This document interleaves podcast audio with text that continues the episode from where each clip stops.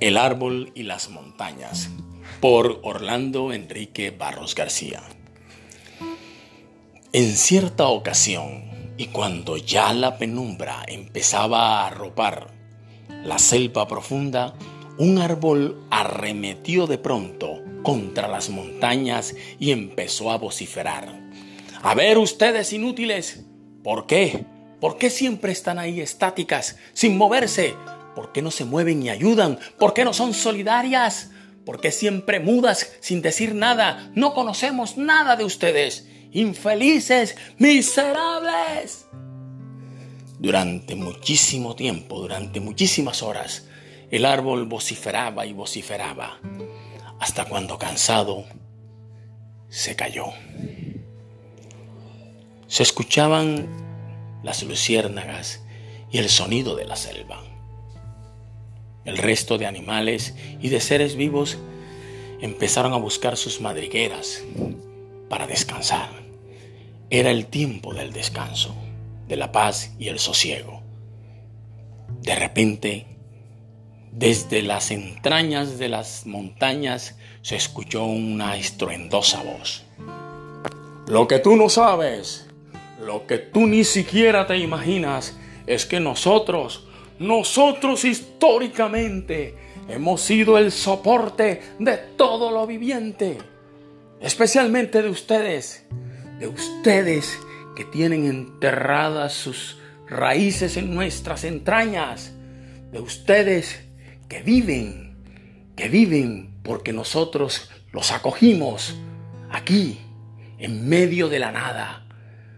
Además, nuestra antigüedad nos da autoridad para permanecer calladas.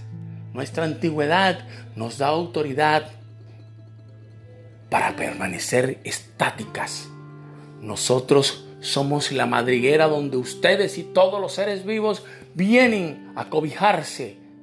Aquí, en nuestras entrañas, todos viven. Todos. Además, tú no sabes de dónde venimos. Tú no sabes que somos el producto de la colisión de las capas de la tierra.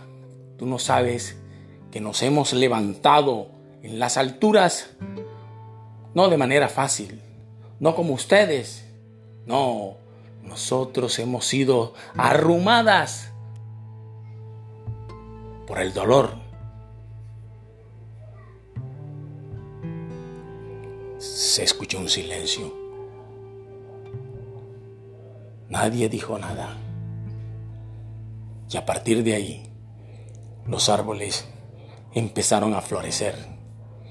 Los árboles y todos los seres vivos empezaron a ver cómo las montañas reverdecían y el agua en cascada se deslizaba por sus entrañas hasta llegar